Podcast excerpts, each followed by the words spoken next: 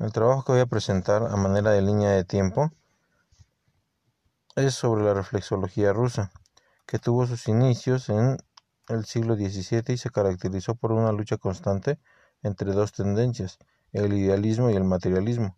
Ilustrados sostuvieron que todo fenómeno psíquico, incluidos los procesos superiores de la conciencia, no eran otra cosa que la propiedad producida por el cerebro.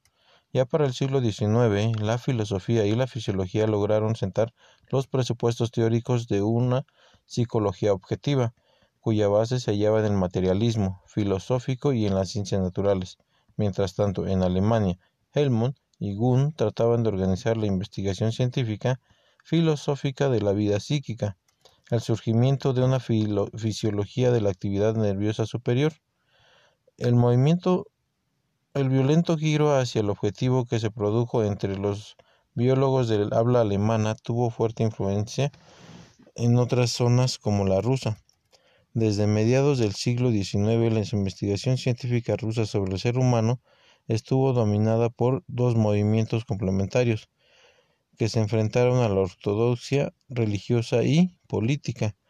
Por una parte, la fisiología experimental dedicada al estudio de la influencia trófica del sistema nervioso y por otra parte, de los propagandistas del sistema naturales, de ciencias naturales, también conocidos como demócratas revolucionarios. Formaron un grupo político social que defendía un socialismo radical opuesto a las fuerzas ideológicas de la autocracia y que llegaron a proponer frente a las doctrinas idealistas de sus rivales unos planteamientos monistas y materialistas. Sechenov fue uno de los primeros fisiólogos en alinearse en el movimiento social ruso y en defender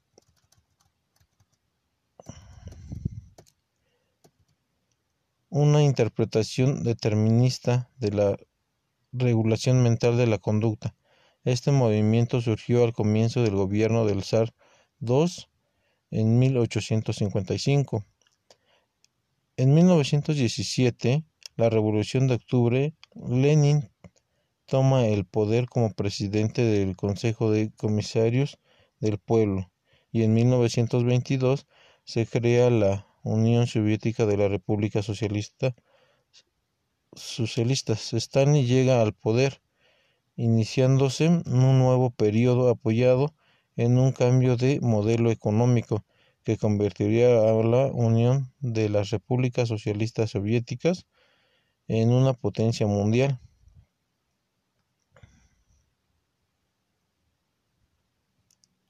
Serán los años de la reflexología superada desde la ideología marxista durante el estalinismo.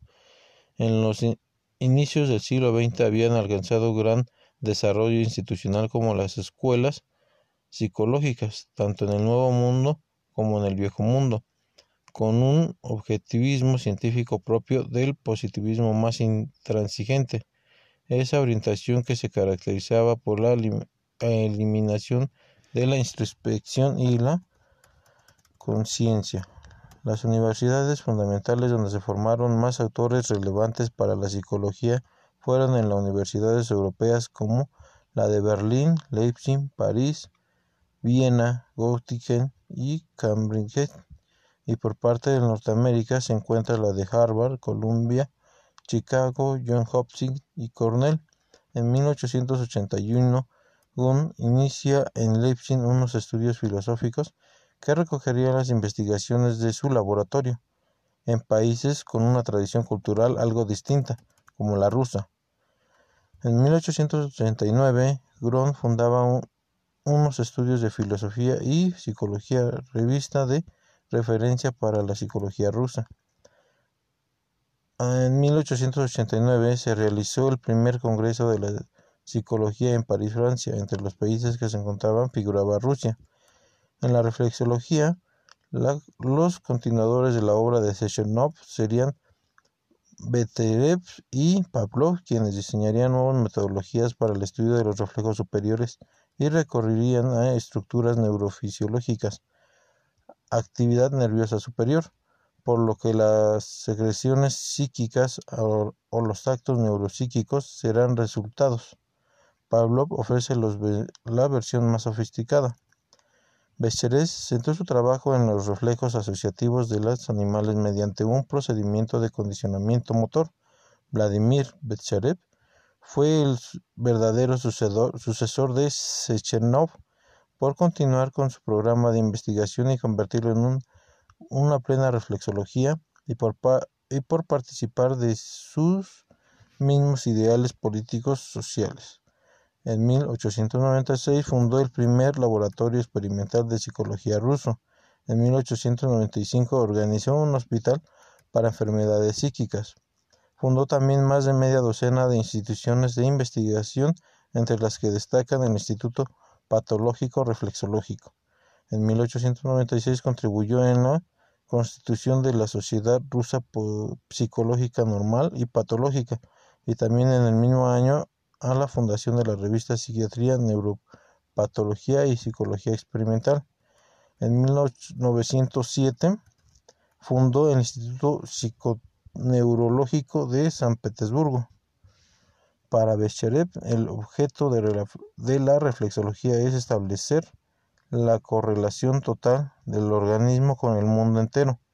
Lejos de limitarse al dominio de la conciencia, tiene que estudiar todos los fenómenos psíquicos, sean o no conscientes, y todos aquellos que se producen en relación con la vida psíquica, además de estudiar con, las condiciones biológicas de su manifestación. Para ello era necesario acabar con la reducción de, una, de lo psíquico o a consciente. Es necesario el equilibrio o unidad organismo-ambiente. Pavlov, quien desde 1910 se convertiría en el más destacado científico de la neurociencia soviética, fue un filósofo, fisiólogo materialista educado en la tradición objetiva de Sechenov y de la fisiología materialista alemana, muy crítico con la psicología materialista e introspeccionista y apasionado por la investigación objetiva su interés por el funcionamiento del sistema nervioso superior le fue acercado progresivamente hacia intereses psicológicos como la psicopatología, la psiquiatría, la hipnosis y el lenguaje y la personalidad humana. En 1904 obtuvo el Premio Nobel de Medicina por su programa de investigación en el área de la fisiología nerviosa de los procesos digestivos. En 1914, Pablo formuló el concepto de neurosis experimental indicó que estos fenómenos conductuales eran producto de la ruptura del equilibrio entre la excitación y la inhibición cortical, dos formas de esta enfermedad, la agitada y la depresiva. Durante el último periodo de su vida estuvo frente a enormes laboratorios. En conjunto, más de 50 laboratorios científicos trabajaban bajo su dirección. En los años 20 se consideró limitado el alcance de los métodos fisiológicos pavlovianos, no permitían el acceso al estudio de la conciencia humana y sus aspectos históricos sociales, por lo que la reflexología perdió protagonismo en el campo más, más específico de la psicología. En los años 50 surgieron sus conceptos en la psicología soviética y fue considerado como uno de los pilares fundamentales, así como de los héroes de la revolución. Pablo estudió el instinto reflejo y condicionado y las condiciones para la elaboración del reflejo condicionado y lo describe como un acto neuropsíquico y psicorreflejo. No es sino un fenómeno asociativo de la conexión temporal entre dos centros nerviosos. No se crea una vía de descarga nerviosa, solo se modifica una conexión ya existente. Estímulos que eran neutros respecto a las ciencias, reacciones, se convierten en señales ante la, las que emitió o inhibir respuestas que antes de la asociación no se producían. Una vez formado el nuevo reflejo, la respuesta dependerá de la dinámica cerebral y no solo de la acción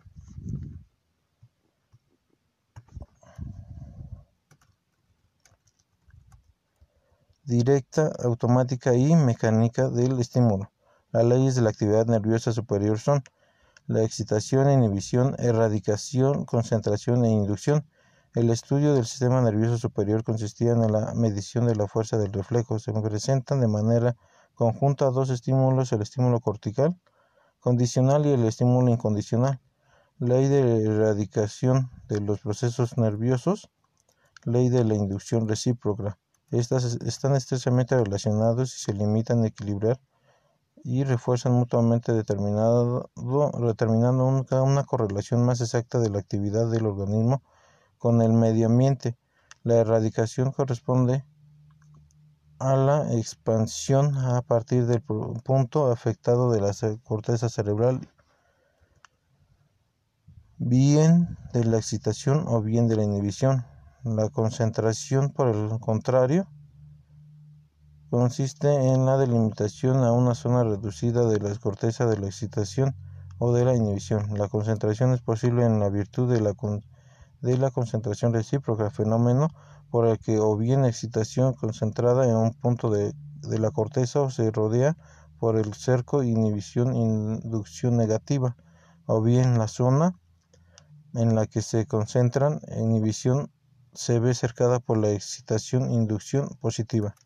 La tipología del sistema nervioso, según Hipócrates, los coléricos, tipos excitables e impulsivos son flemático, que correspondería al tipo fuerte de animales bien equilibrados, pero inertes, calmosos y lentos. Sanguíneos corresponde al tipo fuerte, bien equilibrado, hábil y muy vivo. Inmóvil, colérico corresponde al tipo de excitable e impulsivo. Melancólico corresponde a un tipo débil.